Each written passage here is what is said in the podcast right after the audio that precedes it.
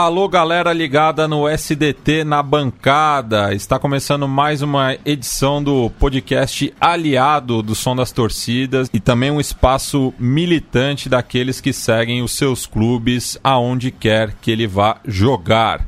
Comigo nessa edição está Gustavo Mel, o carioca visitante permanente em Buenos Aires. Tudo bom? Salve Matias, beleza? Saudações aí a todos os ouvintes aos nossos convidados que você vai apresentar agora também. Vamos lá para mais um bate-papo aqui no, na bancada. Bem, conosco aqui no estúdio Mané Garrincha estão Matheus Bosco e Pedro Aracaki, responsáveis pelo documentário Os Los Visitantes, aí tem esse jogo de palavras, né? Mas que trata justamente aí é, dos íntias é, sul-americanos que vieram a São Paulo no último ano é, em jogos contra as equipes paulistas. Tudo bom, rapaziada? Salve pessoal, é um prazer estar aqui. Depois de tanto tempo escutando o podcast, a gente poder estar aqui trocando uma ideia com vocês de um filme bem legal que a gente fez. Salve. É... Bom, a gente ouve Central 3 na torcida há muito tempo e com certeza é uma honra estar presente aqui. Bem, o Matheus, inclusive, que eu conheci numa dessas viagens aí atrás do, do nosso clube em comum, né? Em Bragança, começo do ano. É, e logo depois já ele lança, passou uma, um dos cortes do, do filme, né? E que estreou, né? A gente fala no passado, mas na verdade a gente está gravando o programa sexta-feira, dia 13 de setembro, mas o filme foi exibido, né? No sábado, dia 14, no Cinefute. Então, é, para começo de conversa, assim, qual que foi, né, o o estopim, é, a, a, ideia de filmar justamente esses torcedores visitantes aqui, tanto na capital quanto na Baixada, né? Já que vocês filmaram também na Vila Belmiro. É, a gente fez o Adeus Geral junto, não sei se vocês conhecem, um documentário sobre a elitização dos estados brasileiros, quando a gente ainda estava no ensino médio. E dois anos depois, a gente sempre teve uma ideia de fazer algo mais relacionado com o contexto das barras e dos inchas da América do Sul. E a gente viu que a gente não ia conseguir juntar uma grana tão cedo para bolar alguma coisa fora do Brasil. E aí eu tive a ideia, não lembro como, talvez vendo torcidas em São Paulo, de, de fazer algo que abordasse as torcidas que vêm aqui para São Paulo e região para acompanhar seu time de coração. E aí eu mandei uma mensagem pro Pedro e foi meio aí o começo. Assim. Eu lembro bem da mensagem como foi. foi, já que a gente não pode ir até a Argentina, deixa que a Argentina venha até a gente. Porque a gente fala muito das torcidas argentinas, etc. E aí quando o Matheus mandou a mensagem, na hora eu falei, puta, que ideia. E aí a gente já começou a planejar como que ia fazer para gravar. Isso foi no, no começo de 2018 ou já foi no ano anterior, com o sorteio Não. É, lá com o Membol? É, foi no começo de 2018, ainda faltava duas semanas pro jogo contra o Aliança Lima, do Palmeiras. Foi mais Não, ou menos foi isso. o do Deportivo Lara. É, Deportivo Lara, em Itaquera. E aí a gente... É, essa é uma história boa. Porque daí a gente bolou para ir já no Desportivo Lara. A gente sabia, a gente tentou muita documentação e entrada de câmera nos estádios, só que os direitos de transmissão e, e a polícia barra o máximo possível. E aí a gente foi para Itaquera numa quarta, 7h15, chuvosa, esperando que ia ter um personagem do Desportivo Lara para contar uma história legal pra gente. E não tinha ninguém no estádio do Desportivo Lara. não, não apareceu nenhum venezuelano, né? E a gente mandou mensagem antes para tentar achar alguém. Ah, pelo menos um cara da barra vai vir de louco e e, bom, a gente voltou para casa decepcionado, mas motivado, tá? É, e é um negócio engraçado, porque a gente podia muito bem ter desistido ali, ah. mas a gente percebeu que se aparecesse alguém, a gente ia gostar muito de estar tá presente, então a gente saiu mais motivado ainda. E o primeiro jogo que a gente gravou, de fato, foi o Palmeiras e a Aliança Lima, hum. lá no Aliança. E além de vocês dois, quem mais está na produção?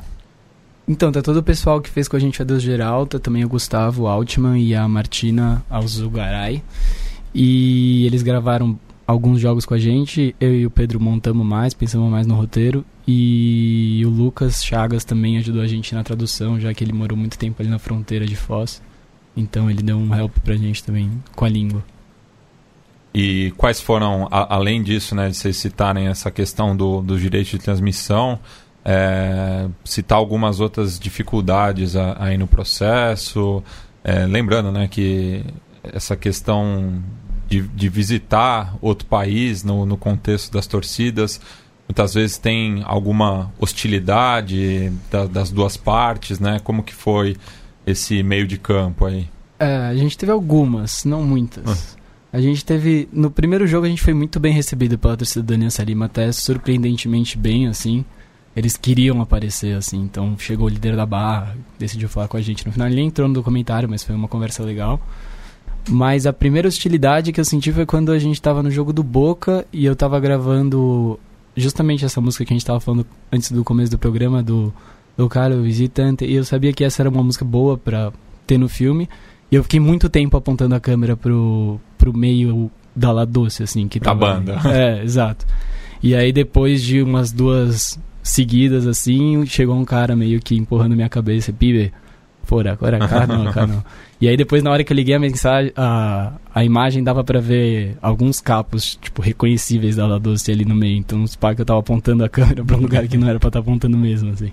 Até por conta dessa coisa do direito de admissão, né? Que Sim, é. muitos do, dos capos da 12 não estão podendo Sair viajar. Né? Depois saiu até vídeo do Disseu, tipo, Disseu viaja para o Brasil no jogo contra o Palmeiras, uhum. clandestinamente e tal.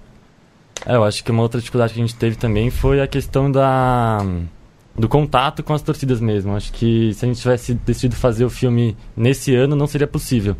Por exemplo, no Allianz Parque, nos últimos jogos, que foi o Palmeiras e o Colo-Colo e o Palmeiras e Boca da semifinal, tinha um cerco montado que você só podia entrar com ingresso e depois do cerco, os torcedores eles eram obrigados a entrar no estádio. Então, a maioria das imagens do filme elas são de fora do estádio e elas seriam impossíveis hoje em dia porque não tem mais esse espaço de convivência antes do jogo. Mas nesse caso do Boca aí, que foi pela fase de grupos, né? Vocês tiveram é, autorização ou do Palmeiras ou da, do, do, próprio Allianz Parque é, de poder filmar dentro ou compraram ingresso e foram Não. com a câmera e com a coragem? A gente foi com a câmera e com a coragem. E os policiais normalmente tendem a não barrar câmeras grandes que talvez possa ser uma ameaça. Então a gente ia com uma câmera grande e uma pequena e aí a gente tentava com a grande, se não rolava, a gente deixava no carro, deixava na casa de alguém e voltava com uma pequena e entrava. E a gente nunca conseguiu autorização. A gente buscou muito, mas ninguém tão receptivo para dar isso pra gente. E isso que o Pedro falou é interessante, porque foram vários jogos que a torcida foi meio que empurrada para dentro do estádio. Isso acontece bastante. Ali em Itaquera acontece bastante. E do Cerro Portenho, os caras saíram do ônibus direto pro estádio, não puderam nem beber uma cerveja na frente. Eles, os policiais entregaram eles diretos para dentro da arquibancada. Fala, Matheus. Fala, Pedro. É, primeiro, parabenizar vocês. Eu vi o, o, documentário hoje. Muito bacana, muito legal a iniciativa. Várias imagens muito boas, uns personagens muito interessantes. Gostei muito. Também fiquei nessa curiosidade como é que vocês gravaram, porque tem várias cenas. O ouvinte seguramente vai buscar esse filme para ver e vai ver várias cenas gravadas dentro do estádio, né? E foi a minha primeira curiosidade. Caraca, os caras conseguiram gravar dentro do estádio, né? É, gostei aí da tática de vocês, da câmera grande, câmera pequena, e o resultado ficou muito bom, né? É, eu queria perguntar, é, vocês estavam comentando de, de que o que motivou vocês foi um, um, certo, não sei se entendi bem, mas um certo fascínio pelas torcidas sul-americanas, especialmente as argentinas, né? E, e, queria saber de vocês o que, que vocês esperavam encontrar, quais eram as hipóteses que vocês tinham do que ia encontrar, de como ia ser e o que, que apareceu de surpreendente, assim. Como é que vocês entraram e como é que vocês saíram da produção desse documentário em relação à percepção de vocês dessas torcidas, especialmente das barras quando viajam? É, a gente esperava justamente essas loucuras dessas histórias que a gente foi buscando durante o filme. É, o que mais surpreendeu a gente foram os torcedores do Barranquilha, porque a gente confesso que na época a gente não sabia da cultura deles de viajarem com a cara e a coragem pela América do Sul, que os outros países, acho que o Matias pode falar bem, mas eu acho que não tem como os colombianos têm. E quando a gente encontrou eles lá, eles falaram que estavam há nove meses fora de casa, desde a partida contra o Flamengo no ano anterior, a gente ficou meio em choque, assim. E a gente reencontrou eles no jogo desse ano que o Palmeiras fez de novo contra o Barranquilha e eles continuaram viajando. E ficaram até até a Copa América. Até a Copa América pra ver a Colômbia aqui em São Paulo. E, e teve a final da Sul-Americana no meio do caminho também. Que eles perderam. É. Então eles chegaram. E que tem uma curiosidade que um dos entrevistados, né, que é o Elch, que a gente chama, ele fez uma entrevista que foi o primeiro torcedor a entrar no estádio do Atlético é, na verdade. final. Ele ficou ele é famoso, é famoso em Barranquilla.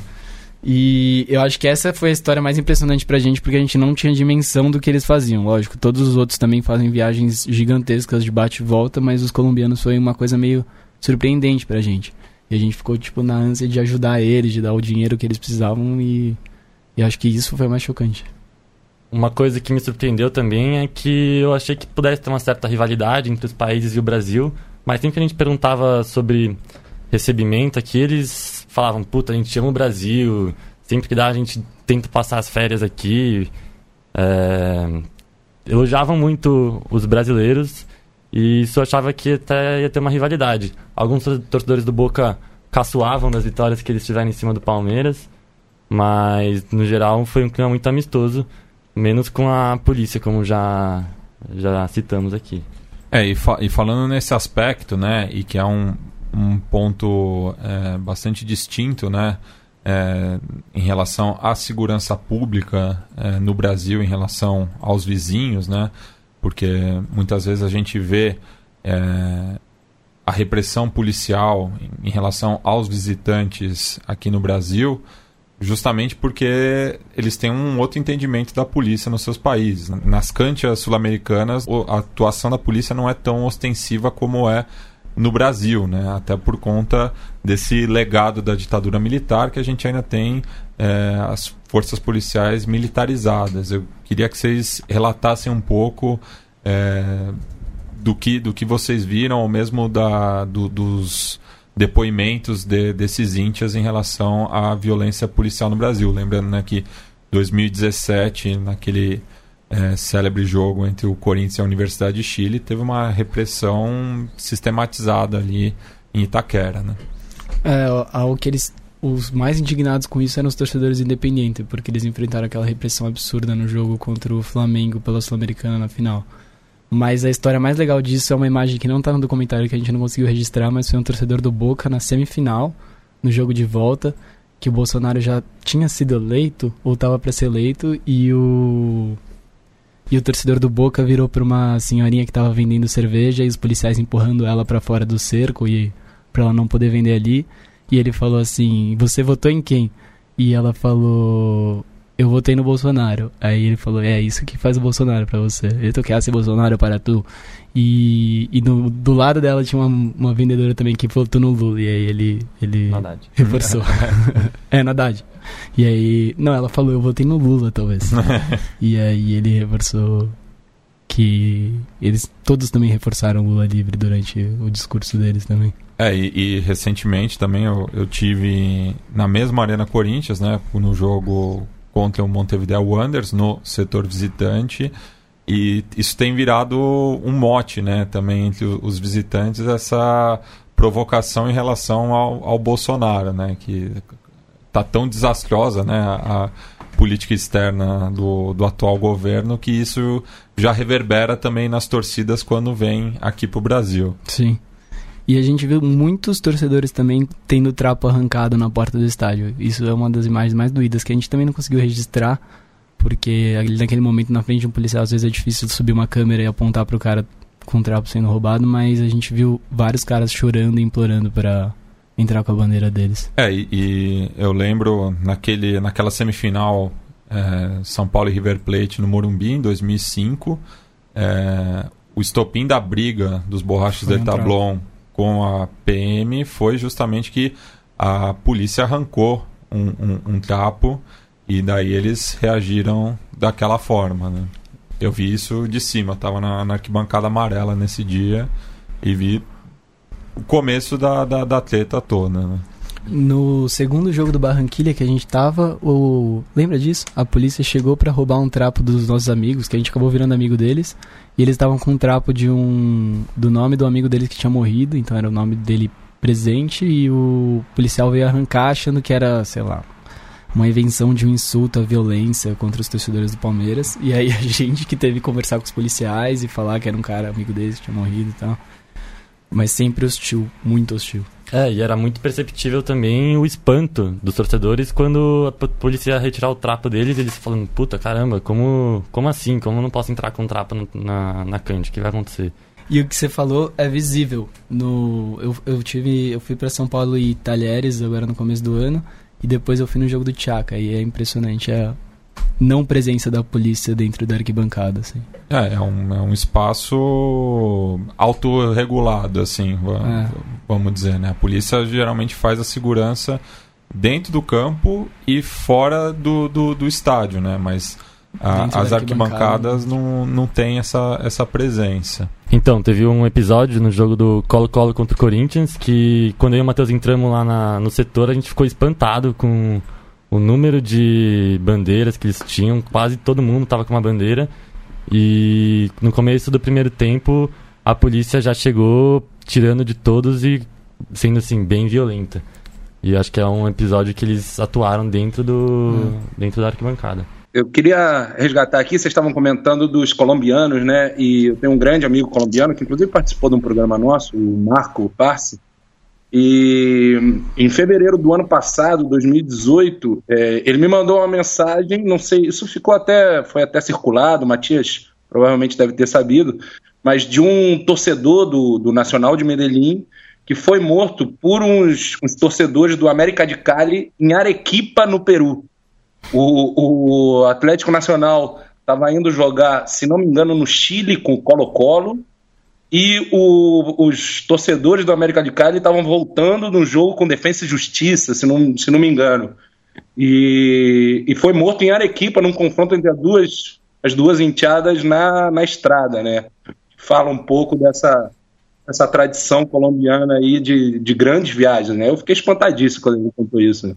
Os torcedores do Barranquilla, eles chegaram a citar isso. Eles falaram que quando eles estavam voltando de Buenos Aires, do jogo contra o Defensa e Justiça, se eu não me engano, eles estavam com medo de voltar com, com os trapos dele para o Paraguai, que eles ficaram meio que hospedados no Paraguai nesse tempo todo que eles ficaram fora de casa, que é um ponto meio central, assim, na América do Sul para sair para Argentina e São, e São Paulo, Rio de Janeiro. E ele tava com medo justamente de trazer o trapo dele de volta para para Assunção e sem querer trombar algum torcedor que tava indo para Buenos Aires ver um jogo, acho que um jogo do Milionários ou de outro time da Colômbia em Buenos Aires. Mas eles têm essa preocupação de trombar torcedores na estrada e se encrencar, principalmente os colombianos. É, teve um caso também em 2017, se eu não me engano, que teve uma briga em Cochabamba entre torcedores do Independente Medellín e do Deportivo Cali, e no qual morreu também um torcedor do, do DIN, né? E que é, também tem toda uma geopolítica envolvida aí, né? Entre as barras colombianas e dos outros países, porque no caso é, esse encontro se deu em Cochabamba, porque o DIN estava indo jogar na Argentina, se não me engano, mas eles têm amizade com a barra do Jorge Wilstermann. Então por isso que era um, uma, uma parada obrigatória, mas no fim, no próprio terminal de ônibus lá da cidade boliviana, teve essa fatalidade, né? É, eu queria jogar para o Pedro e Matheus nessa linha. É, a gente estava falando sobre a atuação da polícia violenta e como a polícia também, como sabemos, a polícia sempre fazendo parte dessa grande roda violenta dentro do, do meio do futebol. Mas eu queria saber em que ponto vocês sentiram esse código de violência que existe, a gente não pode negar que existe. É, de que maneira vocês sentiram isso nas enteadas, né? É, se vocês sentiram, se existe, se, se tinha essa coisa é, guerreira física nas barras que vocês conversaram. Vocês ouviram relatos, viram alguns episódios? Como é que foi isso? Eu acho que uma coisa marcante de que você falou da, do confronto com a polícia é a defesa dos trapos por mais que a polícia tentasse, em nenhum momento os torcedores se deixavam levar os trapos e sempre defendiam. É, além disso, também tiveram alguns relatos de confrontos.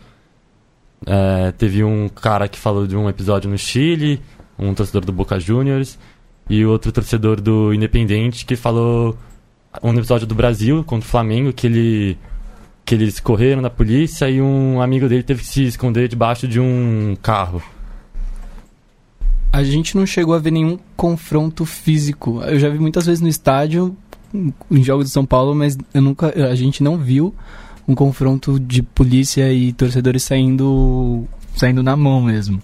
Mas foi mais os relatos e, e esses roubos de trapos por parte da polícia e esses cercos que, querendo ou não, eram meio violentos de não deixarem os caras nem respirarem quando eles chegam de uma viagem de 30 60, 3 dias, enfim.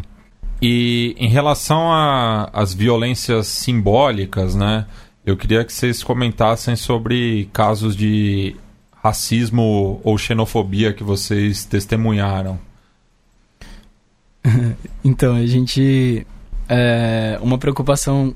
A gente, no jogo Santos Independente no Paquembu, surgiu fortemente a polêmica do, dos torcedores é, argentinos fazendo gestos racistas por causa de uma declaração do Independente de que os torcedores não deviam fazer esses gestos.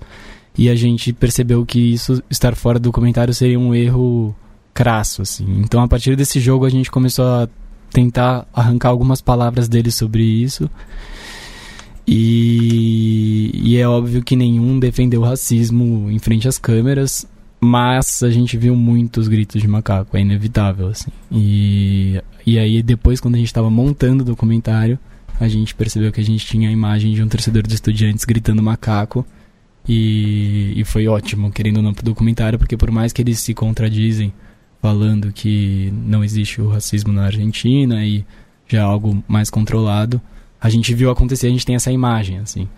E junto a isso também tem um documentário, a faixa que a Independente fez com, com a torcida do Rosário Central, escrito Diga Não ao Racismo. Então tem uma, uma luta de que de alguns torcedores para falar que eles não são racistas, mas a verdade é que a gente viu muitos, muitos casos assim. E agora olhando do lado contrário, né, na direção oposta, a gente perguntou algumas vezes se eles se sentiam vítima de xenofobia aqui no Brasil. E não me lembro de nenhuma resposta positiva. Era sempre naquilo lá, no sentido de ah, amigável, etc.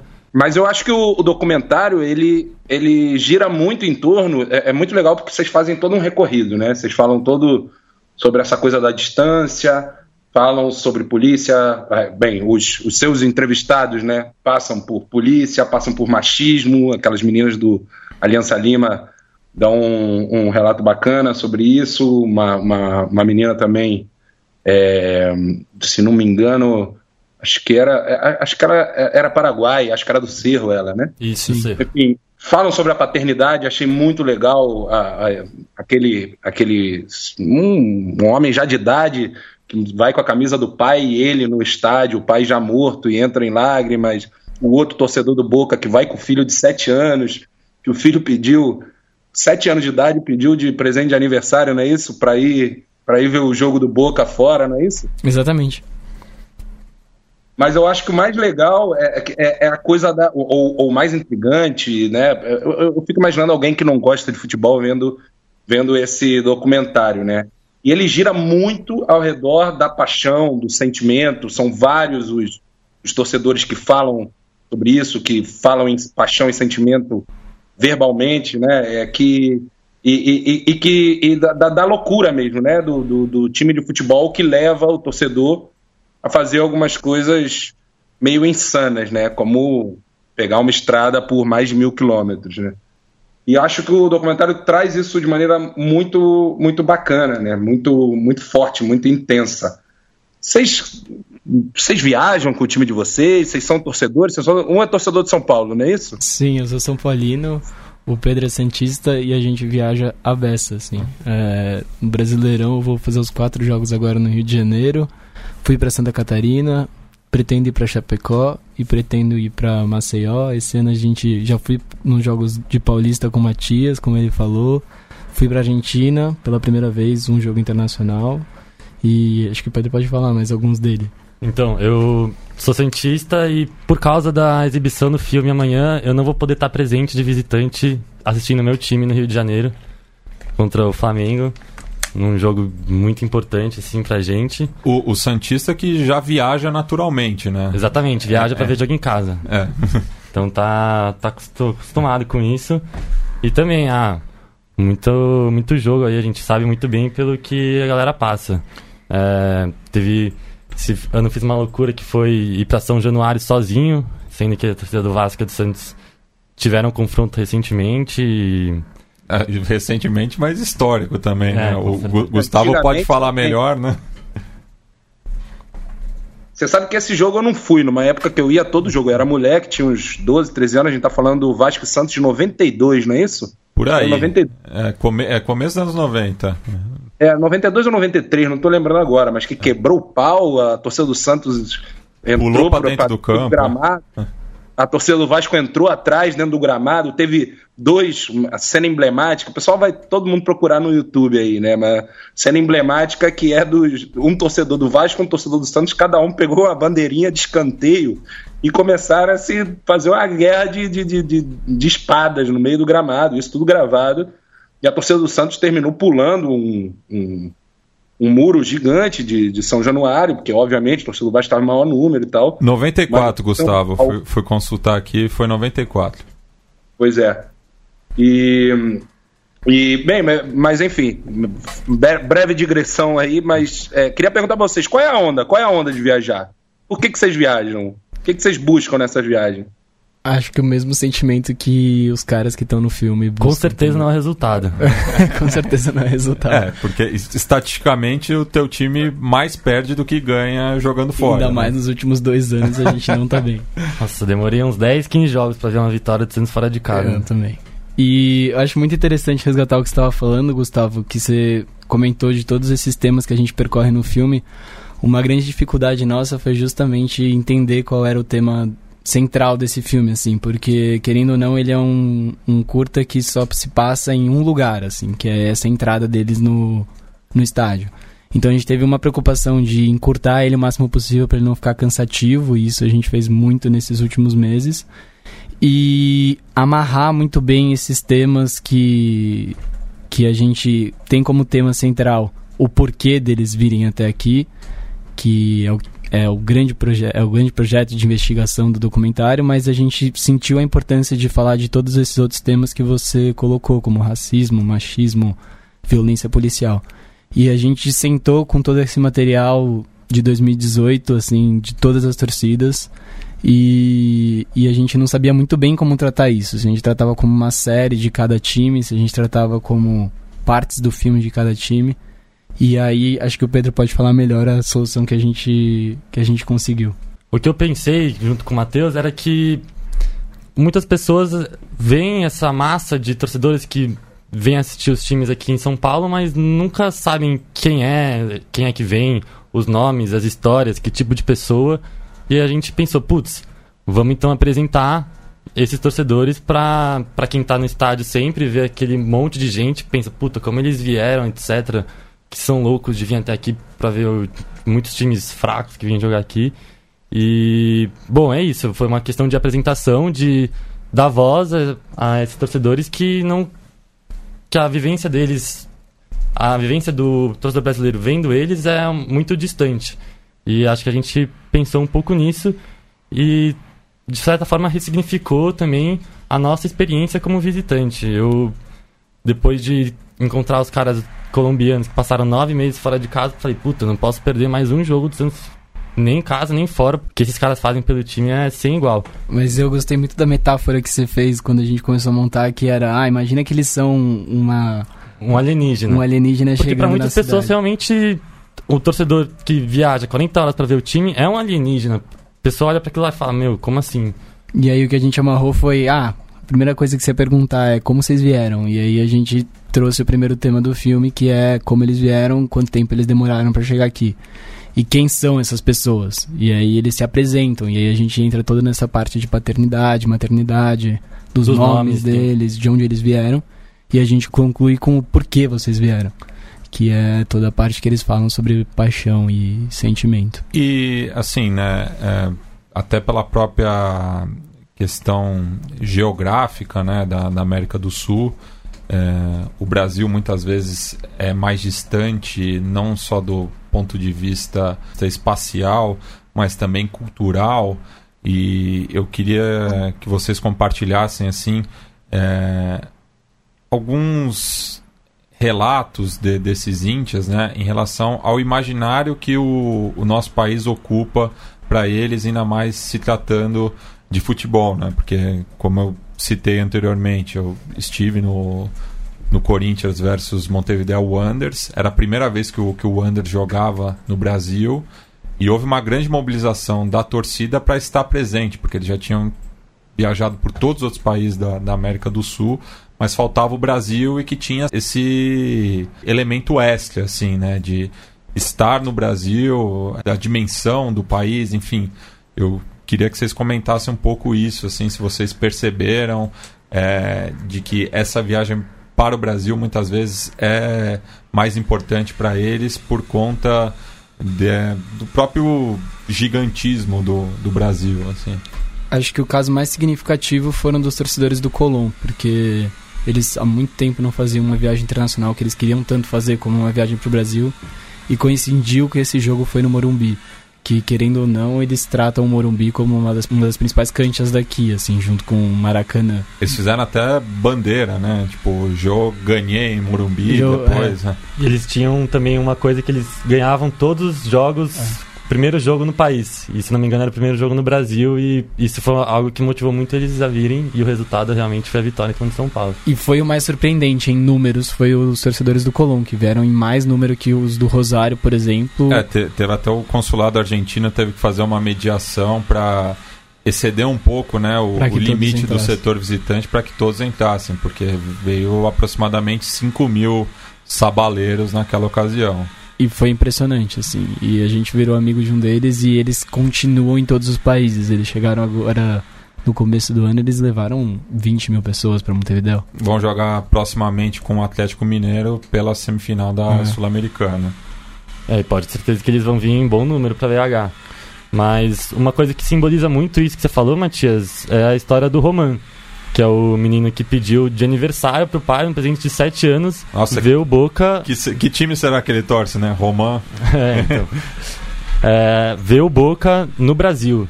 E acho que é isso, é no imaginário dos torcedores, desde que eles são muito pequenos, assistir o time deles no Brasil. E tem uma coisa também do... Eles enaltecem o futebol brasileiro, mas eles também falam muito que a gente vai, eles querem mostrar o que é torcer de verdade, que é a paixão mesmo. Existe esse essa coisa, eles querem mostrar como eles são diferentes na forma de torcer. E só um disclaimer para os nossos ouvintes: a gente está gravando esse programa, como eu disse, sexta-feira à noite. E na galeria onde fica o nosso estúdio, é, só pode ter obra a partir das 8 da noite. Então, se vocês estiverem ouvindo o barulho de uma serra, é por conta disso, viu? Essa vez não é o meu microfone aberto, hein? Mas eu queria aproveitar, é, tava vendo aqui a lista dos jogos que vocês foram, né? Deportivo Lara com o Corinthians, Corinthians ganhou de 2 a 0 Boca e Palmeiras 1 a 1 é, tô, tô lendo na, na, na, ordem que vocês votaram, né? Vocês votaram os visitantes antes, interessante. Aliança Lima e Palmeiras, 2 a 0 pro Palmeiras. Independiente e Corinthians, 2 a 1 pro Independiente. Em Itaquera. Estudiantes e Santos, 2 a 0 pro Santos. Rosário Central e São Paulo, 1x0 para o São Paulo. Júnior Barranquilha e Palmeiras, 2x0 para Palmeiras. Colo-Colo e Corinthians, 2x1 para Corinthians. E o Colón, 1x0 no São Paulo, né? Vocês viram Deportivo Lara sem ver ninguém, mas viram Boca Júnior, Aliança Lima, Independentes, Estudiantes, Rosário Central, Júnior, Colo-Colo e Colón. Vocês estavam falando deles querendo se mostrar diferente, para o brasileiro, queria perguntar para vocês quais foram as diferenças que vocês viram entre as inchadas, né, entre as torcidas. Aí, é, aí inclusive botando o pessoal de vocês, quais que impressionou mais, quais que foram mais impactantes, sentiram muito forte as diferenças também entre os países e entre Colón e os times da capital, enfim, que vocês puderem falar sobre isso, me interessa. Para mim, disparadamente, a torcida que mais cantou no jogo foi a do Colo-Colo dos 90 minutos, a que mais me impressionou foi o Colo-Colo.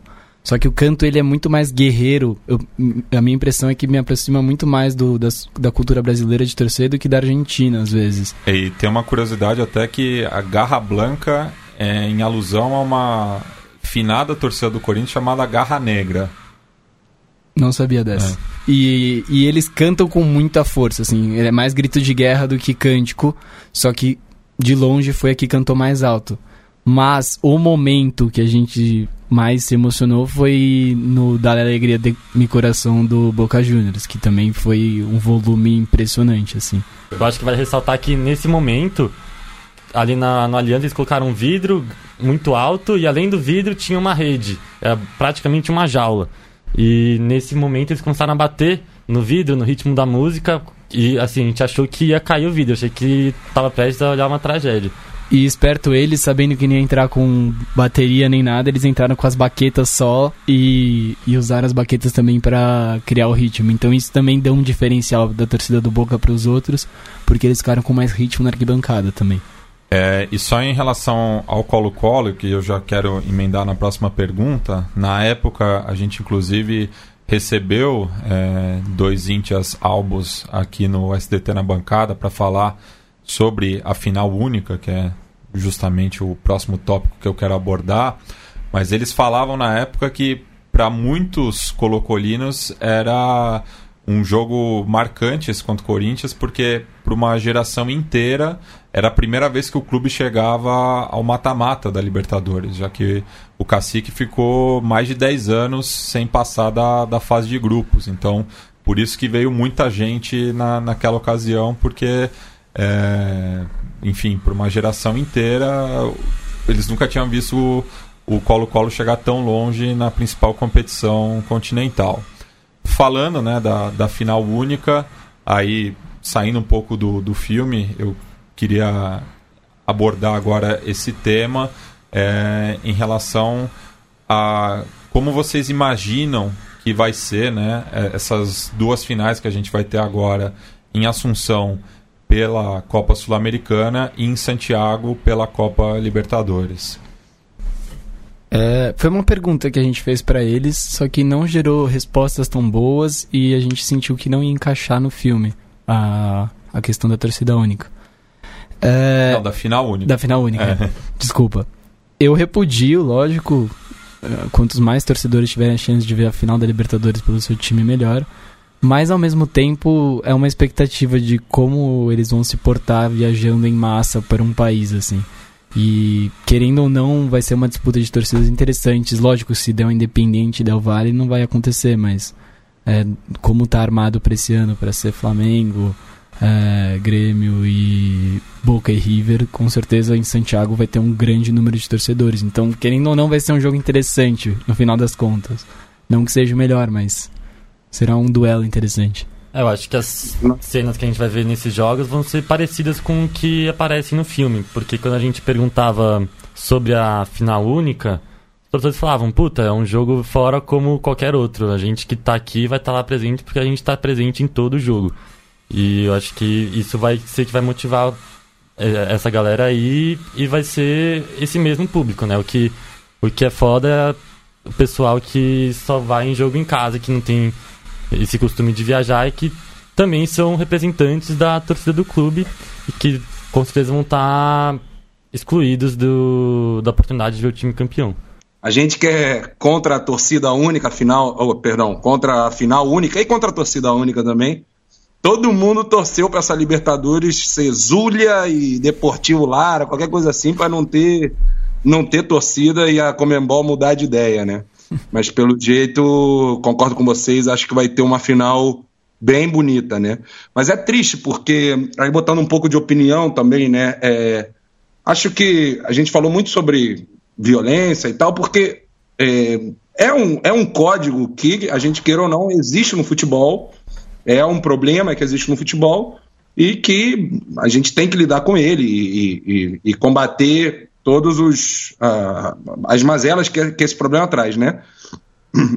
Mas é, parece que as pessoas tentam combater esse é, é, esse problema da violência combatendo toda a torcida, né? Todo esse esse extracampo que faz parte do futebol, que faz o futebol ser tão interessante e tão apaixonante para nós, né? Tudo isso das torcidas, tudo isso do choque entre torcidas, tudo isso das, das, das cores, da defesa das cores, da paixão, do sentimento, que é, tem a territorialidade e as identidades também representadas. Né? Então, ano passado teve a final Boca River, que, lamentavelmente para todos nós, terminou do jeito que terminou, emblematicamente também. É, mas era lindo você ter a expectativa do confronto entre Bomboneira e Monumental. Né? Ou esse ano, um confronto entre a Arena do Grêmio ou Maracanã com Bomboneira e Monumental. Esse confronto das torcidas visitantes também, como se portam dentro do estádio da final, é, é, é algo que a Comembol está fazendo a gente perder, né? Vamos ver, vamos ver se para os próximos anos a gente deixa esse mimetismo tosco do, do modo europeu de se fazer futebol e volta com a final em duas canchas, é isso que a gente gosta, né? Jogo para vocês, pessoal. Beleza. Mas sim, sim, a gente concorda com vocês. Nunca defendemos essa torcida, essa final única e esperamos que volte a ser do jeito que era antes. Porque, querendo ou não, os mesmos 3 mil iriam nessa final de visitante e, e essa emoção seria compartilhada do mesmo jeito. É, e tem a questão elitista também nessa final, que acho que a gente chegou a não comentar muito aqui, que fica muito caro para os torcedores que tem menos grana viajar. Por mais que eles vão de ônibus e, e dão o seu jeito de ir, seria pra, muito melhor para eles terem uma final em casa, do lado de casa, né? Poder ir a pé, de carro, de transporte público para uma final de Libertadores. E mesmo sendo um jogo com as duas torcidas, não vai ser um jogo somente para as duas torcidas. Tanto que os ingressos já estão sendo vendidos e eu acho que quase nenhum torcedor vai comprar ingresso antes achando que seu time vai chegar na final. Então, quem compra esses ingressos vão ser turistas de estádio, vai ser o pessoal lá do Chile, vai ser o pessoal do Paraguai, ou o pessoal que vai viajar para assistir esse jogo que não tem nenhuma ligação com os dois times. E acho que isso é uma perda de atmosfera gigantesca. E uma coisa que também preocupa é a segurança no caminho, né? Porque uma final, vamos supor, River e Flamengo, acho que não existem muitas estradas diferentes que ligam aqui a parte leste da América do Sul com o Chile, né? Então acho que eles podem acabar se cruzando na estrada e, e pode ter um confronto. É uma... Cara, acho difícil, vou me meter, acho difícil, porque eu acho que 95% ou talvez 99% dos torcedores do Flamengo, eventualmente finalista, uhum. acho que vão de avião, cara. Porque quem paga o ingresso no, no, no preço que eles estão pedindo em Santiago, quem paga uma viagem até Santiago, acho difícil que abarque aí é, uma pessoa que se aventure até Santiago pela estrada. É, concordo. Temos que concordar. Mas se fosse um duelo entre argentinos, como foi ano passado, talvez daria alguma algum problema grande para um, um sistema policial de um jogo desse porte. É, eles talvez fizessem uma, uma logística similar ao dos clássicos de verão, assim, é, separar já a, a, as rutas, né, já na saída de, de Buenos Aires, né. Mas enfim, no, no caso do Chile é meio fatal porque o, o principal caminho é o, o cruce é, de los Libertadores, é, ali meio saindo de Mendoza, indo para a capital chilena, né. Então e acho que se listou. Crúcio é perigoso desde São Martino, é isso, Matias? no conurbano como um todo, né? E, e se listou toda essa lista de jogos, eu achei interessante que teve um jogo que a gente não foi, que foi Milionários e Corinthians. Putz. E a gente até hoje era amargurado com isso, porque a torcida do Milionários foi uma das únicas que encheu o setor de visitante e a gente perdeu algumas grandes histórias que tinham ali. Puta, foi triste mesmo. Quando eu, eu vi na televisão o setor cheio lá. Caso tenha algum torcedor milionário, as nossas desculpas. Acho que essa é a grande decepção do filme. E que foi uma das poucas vitórias, né, nesse foi período. Das vitórias.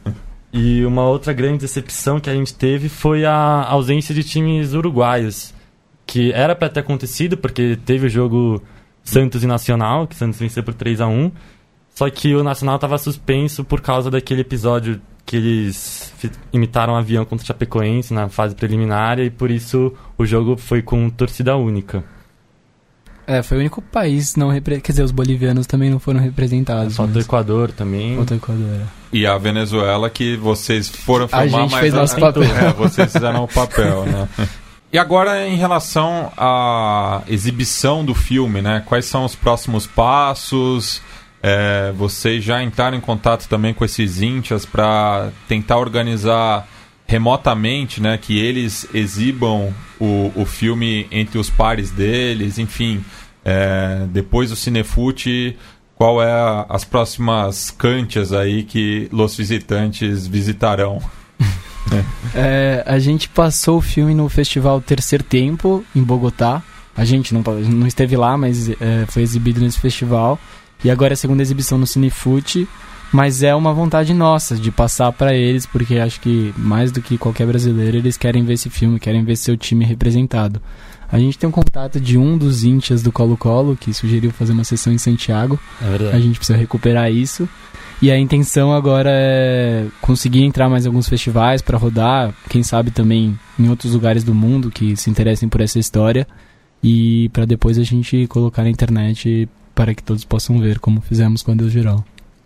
Então, para quem tiver curioso, assim, depois, claro, desse ciclo aí de festivais, né, que muitas vezes exige é, uma exclusividade, Exato. vamos dizer assim, o, o, o plano é o filme estar disponível no, no YouTube. Exatamente. Vamos colocar Ou para outras plataformas, plataformas Sim. No YouTube é. e na página do Facebook, onde tem o Adeus Geral, que é, chama Adeus Geral. E que na medida do possível a gente tenta atualizar com notícias e vídeos.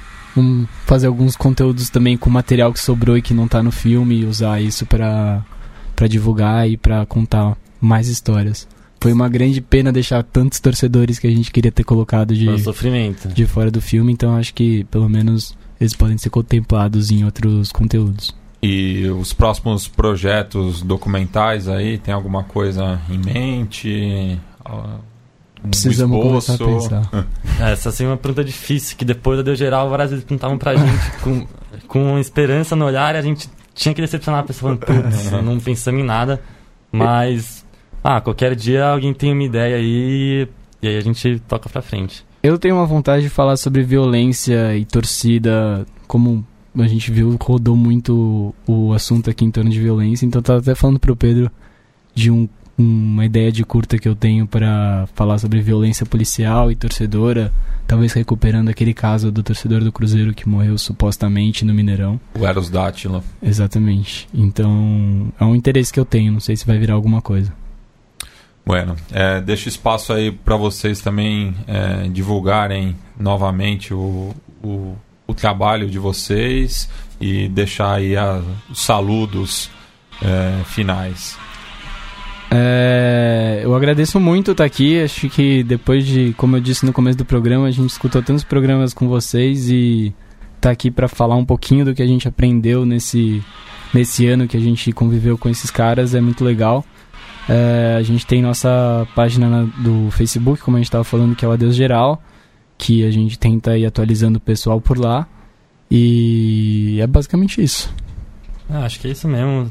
Sempre possível dar opinião sobre o filme, né? Comentar quando assistir, porque a gente sabe. É, é, a gente gosta. A gente gosta, é. E é isso. Muito obrigado. Bueno. Gustavo? É, agradecer mais uma vez aí a rapaziada. Parabenizar mais uma vez. Do caralho. Muito legal.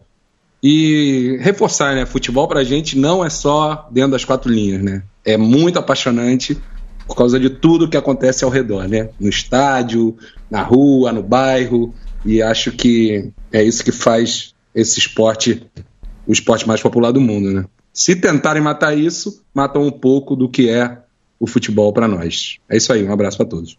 Bueno, e a gente começou o programa aí com um cântico da Garra Blanca, do Colo Colo, é, baseado na melodia de Candombe para José, também conhecido como El Negro José, que tem acho que uma, um verso que resume é, tu, todo esse debate que a gente teve, que é Eu te sigo a todas partes a donde vas. E vamos encerrar o programa com a canção Quilômetros da banda cordobesa Los Caligares, que não fala propriamente né, de torcida, mas tem essa questão aí das distâncias que você percorre né, através do seu amor. Damas,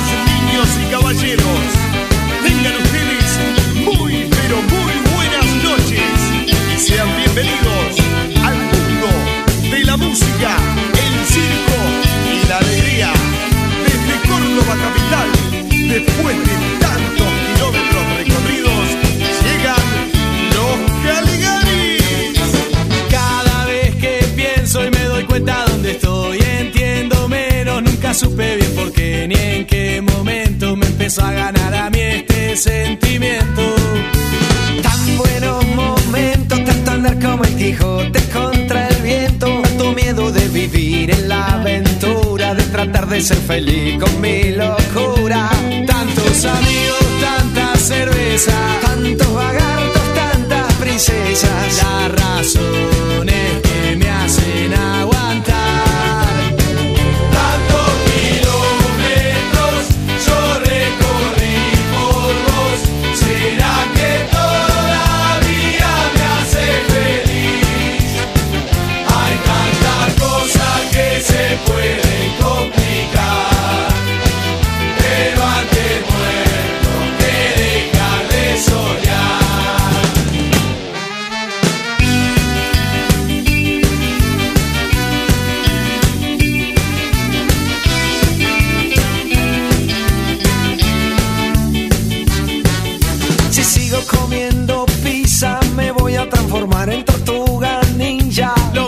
son 10.000, que poca gente, lo importante es transmitir lo que se siente.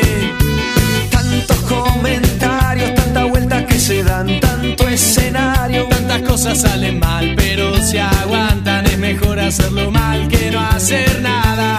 Solo se aprende metiendo la pata.